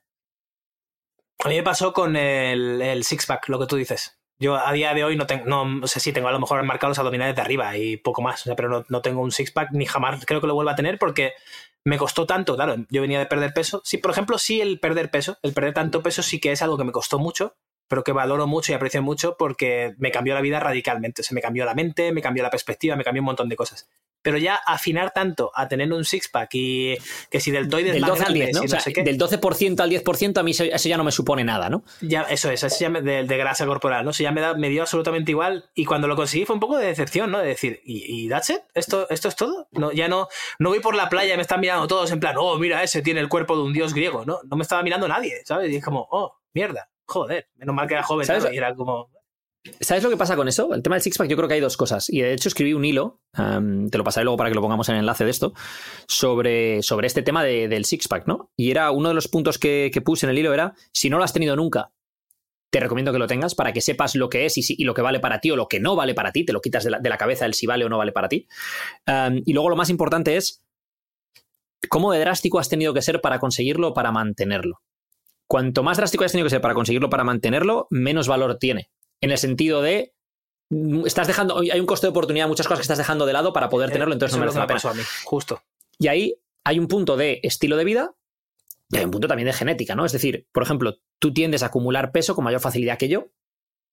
A mí no me cuesta mantener un six-pack prácticamente todo el año sin preocuparme demasiado de la comida, de esto, de lo otro, tal y cual. Entonces, para mí no, no me supone, a lo mejor no le doy un valor extremo, pero tampoco he dejado de tenerlo nunca, entonces tampoco sé, o sea, es tal. Y no me supone un esfuerzo, entonces no. Y sin embargo, para ti es otra cosa distinta y habrá otras cosas que las veamos de otra manera. Imagínate que a mí me da por la apnea y a lo mejor yo no tengo de forma innata las capacidades que tienes tú y llegar a 40 metros, ya no te digo a tal, me, supondría una absoluta locura y para mí valdría mucho más de lo que valió para ti, a lo mejor llegaste en dos meses. Quiero decir, o sea, es, es que es muy subjetivo todo esto. Y aquí volviendo un poco al tema de la ingeniería reversa, como hemos hecho con los puntos de dolor, aquí hay que hacer una ingeniería reversa también de qué cosas estás valorando en tu día a día, en tu vida, que a lo mejor no tienen tanto valor y se lo estás dando tú y deberías de centrarte en otras cosas que a priori son más fáciles de conseguir y que a lo mejor te dan más felicidad sin que... el otro día lo comentamos en Twitter, ¿no? Tú y yo. Puse un, un tuit yo preguntando algo así como, ¿qué cosas te hacen feliz o tiene mucha satisfacción que no te cueste hacer? Y creo que tú comentaste ir a darme un paseo sin tener que mirar la hora, ni tener reuniones, sin tener que depender de nada. Un paseo al atardecer sin, sin que nada... O sea, puedo estar todo el tiempo que me dé la gana y donde a mí me dé la gana. Sí, me encanta. Claro, eso para mí es, es felicidad, tío. Es, es, es, bliss. Es esa sensación de todo está bien en el mundo, ¿sabes? Y a lo mejor puedes estar jodido, puedes tener, yo qué sé, problemas como tenemos todos y obstáculos y a lo mejor problemas de salud incluso. Pero si eres capaz, por lo menos para mí, si eres capaz de poder hacer eso, de salir a darte un paseo y tal, bueno, pues es simplemente un algo más que resolver en el día a día de Alberto, no pasa nada. Los, los problemas están ahí siempre y hay que. y son, bueno, son retos en el camino. Es como un quest. Y ahí está la historia, ¿no? De cómo. Esto lo hemos hablado tú y yo con el tema de las muñecas rusas, ¿no? De cómo diseñar nuestro día a día y tal. Y bueno, en el libro lo, comentaremos. Y esto está. Hay muchas cosas que, van en torno a esto. Pero ¿cómo podemos unir los dos conceptos? El concepto anterior de encuentra tus puntos de dolor para encontrar la motivación que necesitas para hacer las cosas que sabes que tienes que hacer. Y por otro lado, no, le, no adores becerros de oro, ¿no? No le des valor a cosas insustanciales que tú crees que valen mucho porque son difíciles de conseguir, como el Bugatti de, Andrew Tate. Es que a mí un Bugatti me la trae completamente al pairo. Habrá otra gente que no. Entonces, ¿cómo podemos combinar ambos conceptos para tener una vida más plena, más feliz, más satisfactoria? Este episodio está patrocinado por Programa 12. ¿Llevas tiempo queriendo perder peso? ¿Crees que te ha tocado tener sobrepeso y no hay nada que puedas hacer al respecto? Estás harto de intentarlo y solo oír el típico deja los carbohidratos, mátate a correr, el problema es que no bebes leche de pantera de Etiopía. Programa 12 tiene la solución. Con más de 3.500 clientes en los últimos años puedes estar seguro de que hemos trabajado con gente como tú. En Programa 12 recibirás las herramientas y el apoyo que necesitas para por fin ver esos resultados que tanto tiempo llevas buscando. ¿Te pica la curiosidad o eres de los que vas a seguir poniendo excusas? Entra en programa12.com y descubre si es para ti. A la hora de hacer la compra, utiliza el cupón HERMANE para conseguir un 10% de descuento. Yo creo que me repito mucho, pero de verdad que la introspección y el escribir eh, a mí me, ha cambiado la forma de ver el mundo y me ha hecho que sea consciente de estas cosas. O sea, a mí ahora no me cuesta nada el engañarme, entre comillas, decir, oye, ponte las pilas con Chowa y mándalo ya a fabricación a pesar de los, de los obstáculos que hayas tenido y eso, para que estén enviados y para que tú puedas, o sea, crea esto de verdad y créetelo y vea a, por ello al 100%. Luego si falla y fracasa, no pasa nada, será otro aprendizaje más en el camino, pero si sale bien, eh, vas a conseguir que ese dolor que tienes ahí de a lo mejor de, oye, pues me gustaría tener no sé cuánto dinero de inversión para sentirme ya cómodo y que no voy a acabar en la calle, que es mi mayor miedo y mi mayor pain point ahora mismo, eh, esté más o menos resuelto. Entonces, tío, deja, deja de hacer el mongolo y deja de viajar tanto y no sé qué, ponte a ello, sácalo y tira adelante. Pero solo llegué a la conclusión, pues eso, cogiendo el cuaderno y, por las mañanas cuando estás tranquilo con el café, ¡oh, qué bien estoy! No sé qué. Y, de repente poner, ¿qué te preocupa? Eh, pues ahora que lo dices, el puñetero monstruo este de quedarse en la calle sigue estando ahí presente. Y cuando vas a darse un paseo, estás pensando en el monstruo de, quedarte en la calle, no estás en el móvil, en Twitter riéndote. De, o sea, es más, coger el control del piloto automático, tío. Pasar de piloto automático a. el toro por los cuernos. Nave. Eso es. Y, luego entender cuándo tienes que poner el piloto automático porque no tenemos recursos ilimitados. Pero contrólalo muchas veces para saber cuándo le das al botón de piloto automático de forma intencionada. O sea, tú llegas y le dices piloto automático, por ejemplo, para ir de la casa al curro. vale, no hace falta pensar nuevas rutas, piloto automático. Entonces vas en el coche y vas ahí, a tu rollo pensando y tal, pero no tienes casi ni que pensar. Pero para tomar decisiones de qué hago en el día a día, eh, tienes que tomar el control y decir, en mi calendario yo lo diseño. Y yo entiendo que hay una flexibilidad limitada para cada persona, pero vale, bloque de trabajo, esto es inamovible. Yo tengo que ir a mi curro y mi jefe me dice lo que tengo que hacer. Perfecto, de 9 a 6, lo marcas. Pero, ah, yo he dicho que me dolía el estar, yo qué sé, pasado de peso y las articulaciones me molestan. Si yo dejo mi bloque de ir a hacer ejercicio o preparar mi comida o todo lo que vea relacionado con el fitness para después de ese bloque que otro me ha impuesto a mí, que es ir a trabajar, es muy probable que no lo, no lo haga o que lo haga menos frecuentemente. es que ahí está la clave. El ser humano tiende a. Por eso hablo yo mucho de cumplir tu contrato, ¿no? Tiende a rendir más cuentas ajenas que cuentas propias. Es decir, tiende a. Tengo un contrato con mi jefe o he quedado con un amigo para, para ir al gimnasio. Le puedes decir que no un día, pero no le vas a decir que no tres días a la semana. Pero sin embargo, a ti mismo, si te dices que no tres días a la semana, si ese día estás cansado, si ese día no te apetece, entonces lo de cumple tu contrato contigo mismo, coño. Es, es eh, cómo podemos hacer para cumplir ese contrato, ¿no? Esto me lleva a los siguientes dos puntos que creo que van relacionados, que es, y los voy a leer, toda decisión tiene un precio y no tomar una decisión es una decisión en sí misma, no es algo imparcial. Tiene un coste también, tiene un precio. Eh, lo que tienes que hacer en la vida es elegir el precio que estás dispuesto a pagar. Y esto me lleva a otro punto que va de la mano de este, que es en la vida todo tiene un coste de oportunidad y un coste de ansiedad. Coste de oportunidad es cuando tú eliges hacer algo, estás diciéndole no a todo lo demás. yo elijo irme al curro cuando estoy en el curro no estoy, no estoy en el gimnasio, no estoy en no sé, elijo ir al gimnasio, no estoy no sé qué, elijo jugar a la Play, no estoy, no estoy en el gimnasio, lo que sea, ¿no? Coste de ansiedad, dirás, ¿qué es el coste de ansiedad? El coste de ansiedad es cuando pospones una cosa que sabes que debes hacer y eso te está robando minutos, horas o días de paz mental, porque es una nube que tienes en la cabeza, es, tengo que, en tu caso el diario 8 o a lo mejor es, o, en, el, en, el, tuyo y en el mío, el tema del libro de las metáforas, es una cosa que es una nube que está ahí y dices, es que sé que tengo que tal, sé que tal, pero luego tengo otras cosas que son más urgentes en el día a día o, o que tengo incendios y al final es tengo que cumplir otra serie de contratos que tengo en mi día a día y este no lo estoy cumpliendo y me está generando ese nubarrón detrás de sé que tengo que hacerlo, sé que tengo que hacerlo, sé que tengo que hacerlo. Claro, y la decisión ahí es voy a terminar y a finiquitar contratos que tengo por ahí. O sea, empezar a, deja esto, finiquitar contratos, deja esto, delega esto otro, o date cuenta, de nuevo, por la introspección de decir, hostia, este contrato que estoy aquí cumpliendo no me aporta nada. Estoy realmente cumpliendo por, no sé, por inercia. Perfecto, lo cancelas. Mira, cancelo ese contrato por ejemplo, a nivel práctico para mí con el libro de las metáforas, que esto lo hemos hablado tú y yo, de bueno, ahora en mayo intentar retomarlo y tal y cual. A mí lo que funciona es, por ejemplo, Carlos está esta semana en Azores, ¿no? Entonces ha habido cosas de trabajo que seguimos haciendo llamadas por la mañana a primera hora, que el pobre hombre, como está a dos horas de distancia, pues primera hora para él es muy primera hora, porque mis ocho, mis nueve son sus seis, sus siete. pero es la única forma de que podamos hacer esas llamadas y luego él pueda disfrutar de esas vacaciones merecidas. Y esto que nos ha llevado también a adelantar todo lo que fuese creación de contenidos o reuniones importantes, de muchas cosas las adelantamos todas. La semana pasada fue un infierno por adelantar muchas cosas para esta semana estar más libres, ¿no? Y esto me lleva a prioridades, contrato, ta, ta, ta.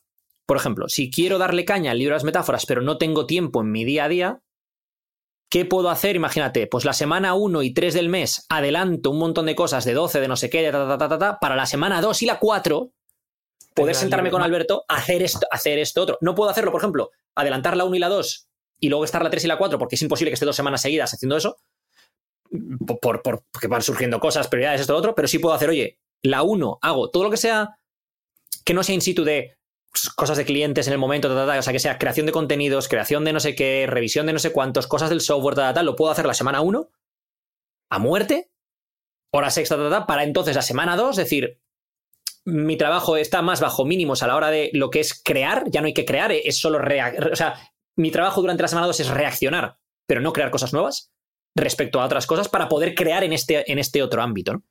Claro. Al final es un poco la teoría de los puntos de atención. Tenemos puntos limitados de atención, no somos, no somos máquinas perfectas y vamos con la energía y todo, bueno, ritmos circadianos. Hay gente que, por ejemplo, trabaja mucho mejor por la mañana y otros por la noche y eso es normal, no hay que luchar contra ello. También entiendo que dentro de 20 años todo esto será mucho más natural y se, y se, hablará, igual que puede pasar con las relaciones ahora, ¿no? Que ahora ya todo el mundo parece que tiene una relación abierta y parejas interconectadas y no sé qué, y ya más o menos puedes escuchar por la calle hablar y la gente no se echa las manos a la cabeza y decir, ¡Oh! ¿cómo? Que Manuel se ha liado con la otra, pero entonces y no sé qué, y han ido a un local de swingers y tal, y es como mucho más normal, ¿no? Ahora. Pues dentro de 20 años, yo creo que será más normal él, ah, que Carlos le ha pedido a su jefe que él trabaje a lo mejor de 7 de la tarde a 1 de la mañana, porque mm, él trabaja mucho, o sea, vive de noche, vive de noche y, y, su energía realmente la puede dar de noche. Y llevaba 15 años trabajando en la empresa por la mañana y era un empleado mediocre, normal. Sin embargo, desde que le hemos dado esta flexibilidad, el tío es un puto hacha, es, un, es una estrella. No para de sacar trabajo, la productividad está a, máximos, su felicidad también está a máximos, se le ha quitado la dermatitis que tenía, o sea, de repente todo encaja. Y yo creo que ahí la clave está en la parte que hablamos mucho nosotros de mirarse al espejo, ¿no? Mira, lo que has hecho el tema de los swingers. Claro, si tú, por ejemplo, estás. Iba a decir soltero, pero no es soltero. Si no tienes hijos, no tienes familia, no tienes una serie. Porque al final el matrimonio, hoy en día lo vemos como algo que es para hacer feliz a esas dos personas, cuando en realidad, históricamente, el objetivo del matrimonio es crear una alianza a largo plazo en la cual las dos personas puedan crecer juntas y desarrollar un entorno en el cual crear una familia. Una Ese familia. es el objetivo de un matrimonio. Si tú, por ejemplo, tienes tu novia, no tienes, no tienes eh, la intención de crear una familia, no la tienes ya esa familia, y ambos mirándose al espejo os coincide otro tipo de, de, vida, ¿quién soy yo para juzgarlo? O sea, no es un tema moral, es, tú haces con tu vida mientras no hagas daño a nadie, que es ese punto, mientras no hagas daño a nadie. No hagas daño a nadie, que todo el mundo tenga claro cuál es el contrato, eso es, ¿cuál es el contrato? Eso es. El contrato es este, y, claro. Eso es. Entonces, cuando dices tú lo de Manuel con el trabajo, ¿no? Claro, mientras Manuel cumpla con su curro, a mí me da igual que esté en la oficina o que esté en Tahití. Yo necesito que tú hagas este trabajo. Ah, que es que hay una parte del trabajo, por, por volver un poco al ejemplo de, los swingers de la familia, hay una parte del trabajo que es que tienes que estar en la oficina reunido haciendo no sé qué, y, y entonces ya la cosa cambia, entonces tendrás que estar esos días al menos del mes o lo que sea en la oficina, y los otros días no, a lo mejor lo que se puede hacer es, oye, meter todas las reuniones esa semana. Y luego las otras tres semanas tú trabajas en remoto desde donde te dé la gana y, y, a lo mejor son llamadas, videollamadas, pero no hace falta que estés físicamente mmm, dándole de comer a unos clientes, entreteniéndoles, por ejemplo, que eso a lo mejor claro. tienes que hacerlo X semana. Pero es claro. factible hacer otras cosas.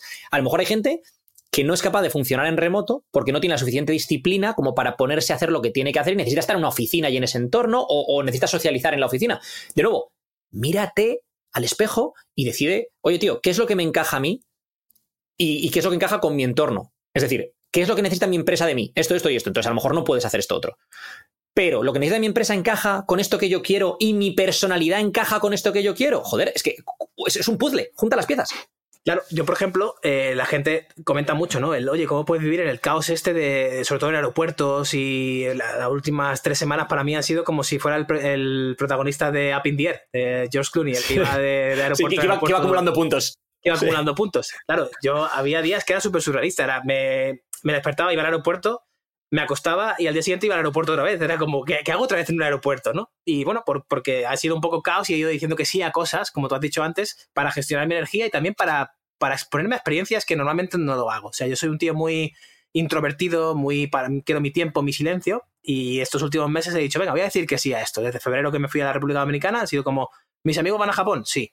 Eh, ¿Marina Filipinas no has ido a Japón? Sí. Eh, ¿Voy a Miami y resulta que hay amigos en México? Sí. ¿Sabes cómo? Sí, sí, sí. El resultado que ha ¿Me sido... invitan a una fiesta privada de Alfa Tauri? Sí. Sí. ¿Me siento a tomar sido... unas copas con DJ Khaled? Sí. Eh, ha sido, por una parte, un estrés nuevo que mi cuerpo tiene que adaptarse y tiene que, que porque mencionaba la dermatitis no por, no por casualidad, sino porque me ha salido a mí de, de todo este barullo que he tenido de, de gente, eh, porque no he tenido tiempo para mí para recargarme, pero bueno, lo que ha hecho es reafirmarme esas decisiones que voy tomando en el día a día, de nuevo, introspección, es decir, ah, está claro que necesito tiempo para mí, necesito mucho tiempo para mí, con lo cual voy a decir que sí a más cosas porque me gusta vivir esta experiencia, pero a lo mejor, oye, ¿vienes a México? Sí, pero solamente estoy disponible de 9 a 1 coño, pero si tu avión sale a las 9 de la noche, ya, pero es que de 1 a 9 de la noche estoy recuperándome. O sea, de 1 de la tarde a 9 de la noche, esto es para mí. Ah, joder, tío, y si la gente no lo entiende, pues a lo mejor no deberían estar en tu entorno. O es una oportunidad de tú compartir tu experiencia y que la persona que esté abierta a, aprender algo o a compartir eso, diga, hostia, este tío me ha dejado algo sobre lo que pensar, ¿no? Volvemos a, a la historia de Manuel y de, y de flexibilizar el horario de trabajo. Entonces, yo me, intento gestionar mucho esos puntos de dolor de, oye, ¿dónde me, ¿dónde me siento incómodo para moverme hacia el siguiente nivel? Vídeos de YouTube, por ejemplo, eh, hacer un podcast, eh, todo esto ahora no sale perfectamente guay, pero a mí el ponerme aquí a grabarme y, soltar mis rollos y esto hace tan solo tres años me costaba la vida. Y gracias a vuestra invitación y a, oye, vente a Lizos Podcast y nos metemos. Y ahora ya esto me sale, vamos, como, oye, Alberto, vente a grabar. Sí, sí, por cierto, día a día, claro poco se dice. Eh, el podcast de la semana pasada lo hemos tenido que resubir porque hubo problemas una cosa del audio y tal y cual, que el otro día lo escuché y había cosas que no, que del audio que a lo mejor interactuábamos entre nosotros y no se escuchaba. Pero donde voy con esto es, el otro día lo escuché y a mí no me gustó el podcast de la semana pasada. Esto es subjetivo. Mucha gente me ha dicho que les, que les encantó. Esto es subjetivo cada uno, ¿no? a mí no me gustó. Me ha pasado lo mismo. A mí no me gustó y hay otros que me encantan y que a otra gente a lo mejor no, por lo que sea, pero la semana pasada no me gustó. Y no me gustó y me di cuenta de una cosa es, yo llegué a ese podcast estresa, es decir, nosotros nos estamos aquí para hablar y la gente es como, ah, qué tal, qué cool llegué de. No tuve tiempo para mí en, la hora previa al podcast. Tenía que estar con la niña, no sé qué, me vomitó encima de no sé cuántos. No pude ir al cuarto de baño. No se me juntaron un montón de cosas y yo llegué al podcast ya acelerado. Estresado. Entonces, yo, mi propia energía en el podcast no era la que me gustaría tener, como otros días que estoy a lo mejor más pausado, más tranquilo, más esto, más lo que sea, ¿no? Y es un poco volviendo a. Ya es que la vida no es perfecta, tío. O sea, es que. Eh, gracias a, Dios, he hecho tantos podcasts que puedo llegar en ese estado de ánimo y aún así hacer un podcast y no decir, no puedo hacerlo hoy, ¿no? No puedo hacerlo. Pero a lo mejor no lo hago tan bien como me gustaría. Y, es, un poco ese punto de. lo vas a tener que hacer de todas maneras. Porque hay una cosa, un concepto, respecto al tema que has hecho los puntos de atención, que hay un concepto que me gusta mucho, que es el choose your suck. Que es decide en qué no vas a ser bueno, ¿no? Por ejemplo, tú ahora decides que vas a viajar por todo el mundo, pues tu estado de forma no va a ser el mismo que si estás entrenando cuatro días a la semana, comiendo... ¿Por qué? Porque vas a estar entrenando lo que puedas, a veces entrenarás con tu propio peso, lo harás en un hotel, comerás lo que puedas comer, etc. Entonces, he elegido, por muchas veces el problema que está la gente, la gente elige lo que le gusta pero no elige que la consecuencia de lo que le gusta implica ser malo en otra cosa. Claro, si tú eliges que vas a viajar por todo el mundo, yo lo hice también en su momento, no vas a estar igual de fuerte, igual de en forma, igual de no sé qué que si estás en un mismo sitio. Por narices, porque no vas a entrar igual de bien, no vas a dormir igual de bien, no vas a recuperar igual de bien, no vas a comer igual de bien. Fantástico. Elijo conscientemente que este año no va a ser el año en el que voy a estar en un estado de forma espectacular. Porque además, ¿Cuál es el precio, cuál es el precio a pagar? ¿no? Eso es, eso es. Pero muchas veces la gente, cuando hablamos, y eso lo hemos comentado previamente, ¿no? Pero la gente elige lo que quiere conseguir y no es consciente de todas las etiquetas, porque no hay solo una del precio que, que, lleva eso con eso, ¿no? este coste de oportunidad es multifactorial y también es pues, multidisciplinar, por decirlo de alguna manera. Si tú estás viajando, ¿ahora qué esto implica? No puedes estar en el mismo estado de forma, no le puedes dedicar el mismo tiempo a Marina, por ejemplo, no le puedes dedicar el mismo tiempo mm, a trabajar que le dedicarías si estás en un mismo sitio. Vale, he elegido eso y a lo mejor hago el, tirar y aflojar que hemos hablado muchas veces con el diamante FIFA y todo el rollo, ¿no? Y ahora vuelvo y elijo otra cosa durante otro periodo de tiempo para poder, eh, bueno, pues eh, compensar a largo plazo en lugar de equilibrar todo a la vez en el mismo momento del tiempo, que a lo mejor, entonces a lo mejor ahora estás, imagínate, estoy tres semanas en no sé dónde y ahora me pongo a entrenar serio tres, cuatro veces por semana y además dedico tiempo a no sé qué, y ya, fantástico. Vuelvo a un baseline más o menos tal, luego tengo una semana en la cual no no sé qué, y luego otra pero mm, ese tira y afloja, el ser humano intenta que sea constantemente equilibrio en todas las áreas y es que eso no es posible, tío. No, no, además yo soy muy. Yo antes pensaba que era muy de equilibrio, sobre todo cuando hemos mencionado del six-pack, ¿no? Que cuanto más te cuesta conseguir algo, menos lo valoras. Y yo era muy radical con el tema de la alimentación y el entrenamiento en el año 2010, 11 y parte del 12. Y luego fui soltando poco a poco porque también tuve como puntos casi de bulimia. O sea, ya llegábamos a, límites que decías, tío, Alberto, eh, get your shit together, ¿sabes? Que se, te va, se te va a la zona oscura. Pero el, el punto es que me he dado cuenta que la vida da mucho más de contrastes que de equilibrio. El equilibrio se consigue a través de los contrastes. El equilibrio se consigue a través de exponerte a, puntos extremos y, y, también eso, a ideologías, lo que tú decías. Si no eres capaz de cambiar de opinión, tienes una creencia, tienes una religión. No, no, o sea, si, si tú a mí me empiezas a aportar datos y yo te digo, ah, pues sí, en ese, en ese contraste tendría sentido que comprar una casa. Si no, si no tuviera esa mente abierta, lo que sería es la religión del alquiler, tío. O sea, sería como mi, mi, mi dios, yo qué sé, dios alquiler es como, no, no hay manera de cambiarte de opinión. No, no, tío, los contrastes están ahí. Tienes que lanzarte, cometer errores, eh, aprender de ellos. Luego a lo mejor llegan victorias y las celebras súper guay. Eh, duchas frías, duchas calientes. Es que tiene que haber contraste.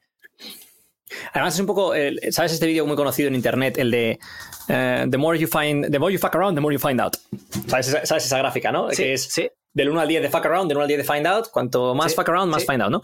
Y es un poco eso, ¿no? Es decir, cuanto más sales de tu zona de confort, cuantas más cosas nuevas pruebas, cuanto más no sé qué, más averiguas, ¿esto es para mí o no es para mí? ¿Esto me encaja o no me encaja? La identidad que yo tenía previamente muy asociada a esto otro, ¿es la que quiero o esta que acabo de descubrir ahora me encaja mejor en este momento de mi vida al menos? O al final... Em, creo que muchas veces el problema está, y esto lo hemos hablado muchas veces, ¿no? con el tema de la compañía, el tema de a qué estás expuesto, personal y virtualmente, etcétera.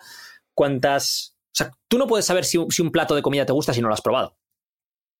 O, entonces, claro, no te voy a decir que ni, puedes valorar, ni, puedes valorar un abrigo si nunca has pasado frío. Justo. Claro. Entonces, no te voy a decir que tengas que probar todos los platos de comida, como no te voy a decir, no, no sabes, no sabes si te gustan las orgías si no ha sido una orgía. Bueno, a lo mejor de, previo, de base, ya sabes que a lo mejor es que esto no va conmigo por lo que sea. Fantástico. No tienes que probar absolutamente toda la vida. No tengo que comerme una mierda para saber que no me gusta la mierda, ni tampoco tengo que probar la heroína para saber que no es buena para mí. O sea, es decir, hay una serie de cosas que tú puedes saber, ¿no? Y, hay unas cosas que, encajarán con los principios, valores de cada uno y cómo vea la vida. Fantástico. Pero hay otra serie de cosas que las tenemos tan ingrained, tan, tan, tan metidas en nosotros, que es como hay que hacer las cosas porque no nos hemos expuesto a otras realidades, a esos contrastes de los que hablas, que creemos que la vida es este color, en lugar de ver la paleta entera de colores y que, que hay matices, hay juego, hay, hay diversas cosas, y que el Alberto, por ejemplo, pongo el ejemplo de Alberto, ¿no? El Alberto de 18 años no es el que se quedó en la calle, que tal, que no sé qué, no es el mismo Alberto de 35 ni será el Alberto de 50. Y esto se debe precisamente a que has estado expuesto a otra información, a otros contrastes y a otra serie de historias. Porque si tú tienes una información limitada cuando tienes X edad, ¿por qué maduramos?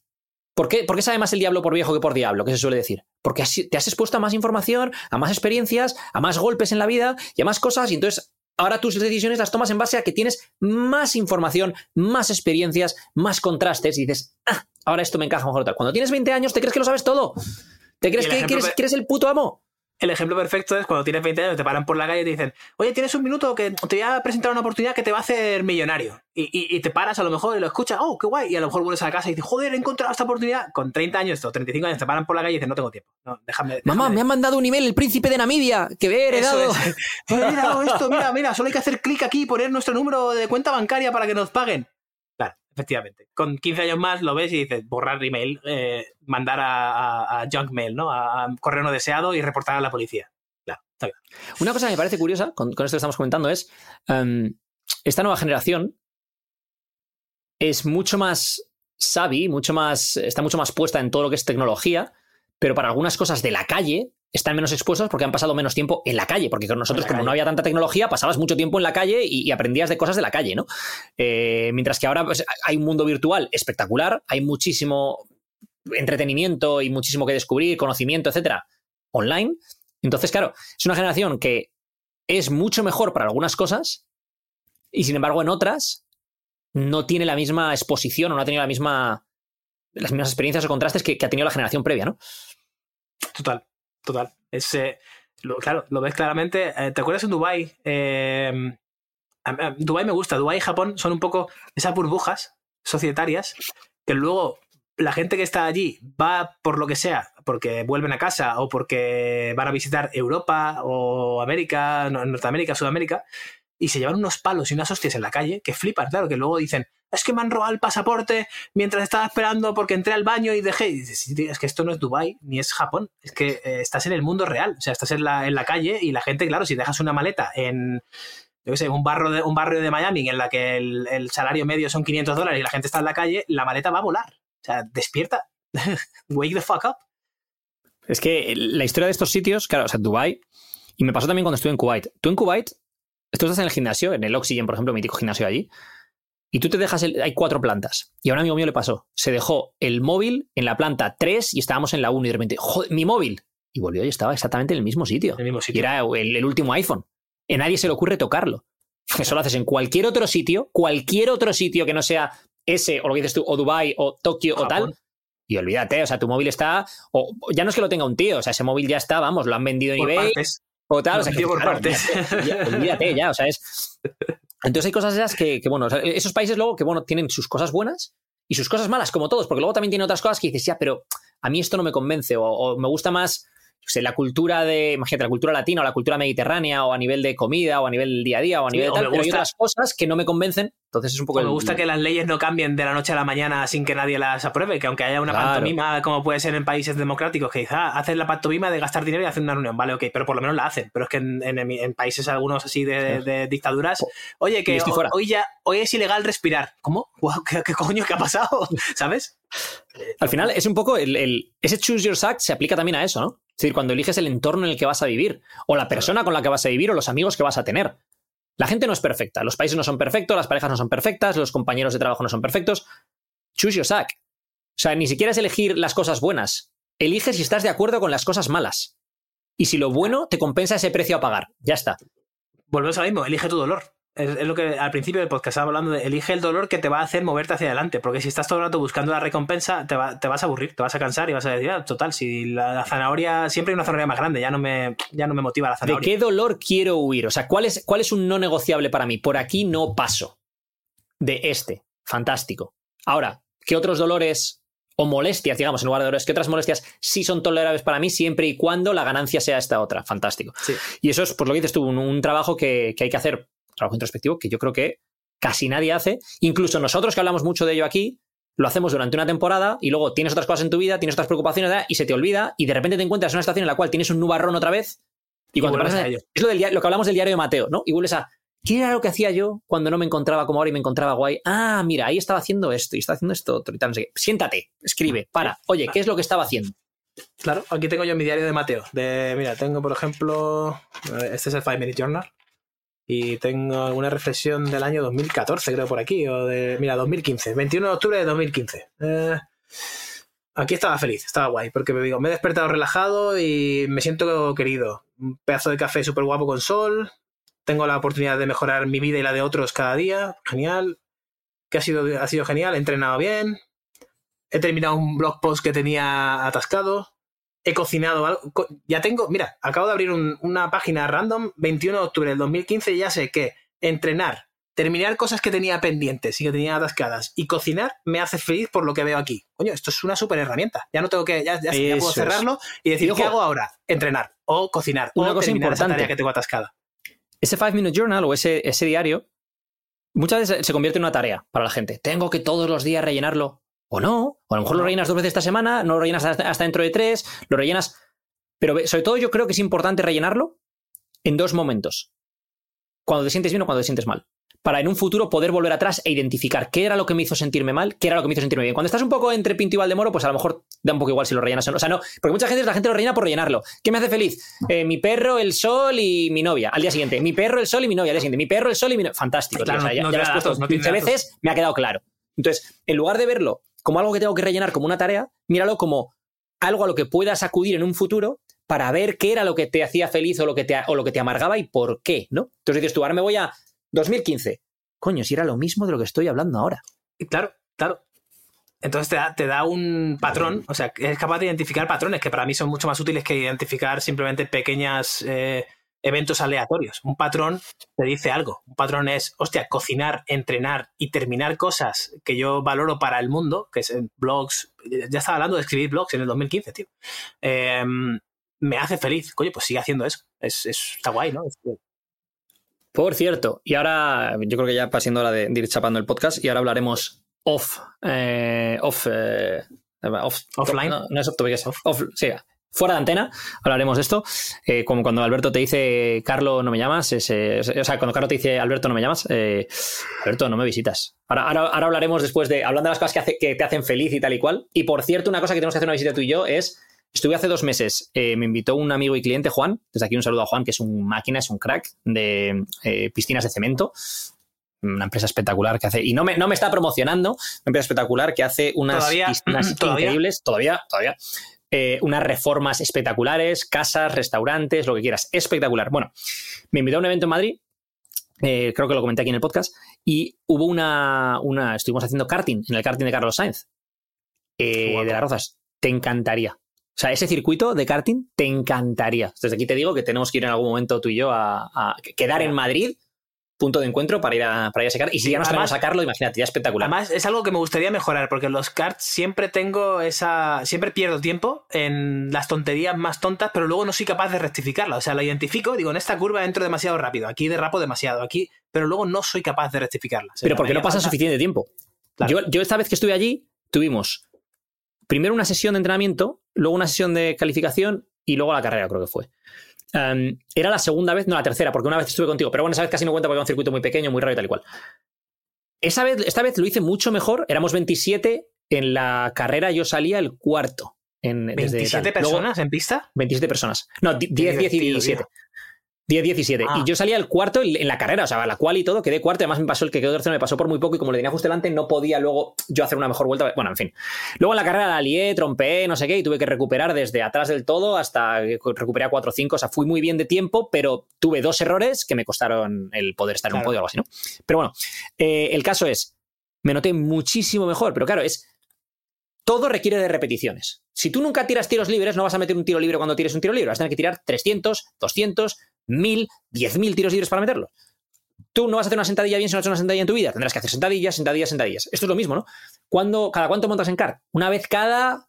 Vete tú a saber. claro, cuando llegas ahí, y además, como son. Es poco tiempo, son sesiones cortas, para cuando le estás cogiendo el truquillo se acabó y te largas. Entonces no tienes suficiente tiempo, suficientes repeticiones como para. Ah, vale. Aquí tengo que soltar antes, aquí tengo que hacer no sé qué, aquí tengo. Pero. además se acabó, se acabó, te largas y con dolor de antebrazo y cosas, con lo cual no te da oportunidad de decir, venga, repito otra vez, ¿no? Es como, no estoy hasta esto y me, estoy cansado. O sea, tú imagínate si vivieses cerca de un centro de cars que molase y puedes ir una vez a la semana con unos colegas. es, que, es, que, te volverías muy bueno montando en cars. Claro, inevitablemente. Eso es. Esa es la historia. Bueno, eh, Alberto Álvarez, muchísimas gracias por estar aquí conmigo en este episodio número sin número porque es bonus, porque no está Carlo. Y, y en final, como siempre es Carlo que dice los números, pues no tiene números este Bonus barra random show. Me gusta, me ha gustado este. Random este show. Random show, random show. Este es el tercer random show, ¿no? Que hemos hecho. El tercer. cuando faltaba alguien. Hicimos una vez eh, faltó, uno tú y yo. No, dos, dos, porque hicimos uno tú y yo. Otra vez que tú faltaste, ese fue un podcast que hicimos con los podólogos, Carlo y yo. Pero o sea, no fue un random show, fue un podólogos. ahí, me veis, me pero porque, aquí, aquí, venían dos invitados, tío. No se puede eh. traer a los invitados y decirle, eh, chavales, esto es un random show. Aquí esto no lleva ni número ni lleva nada, ¿eh?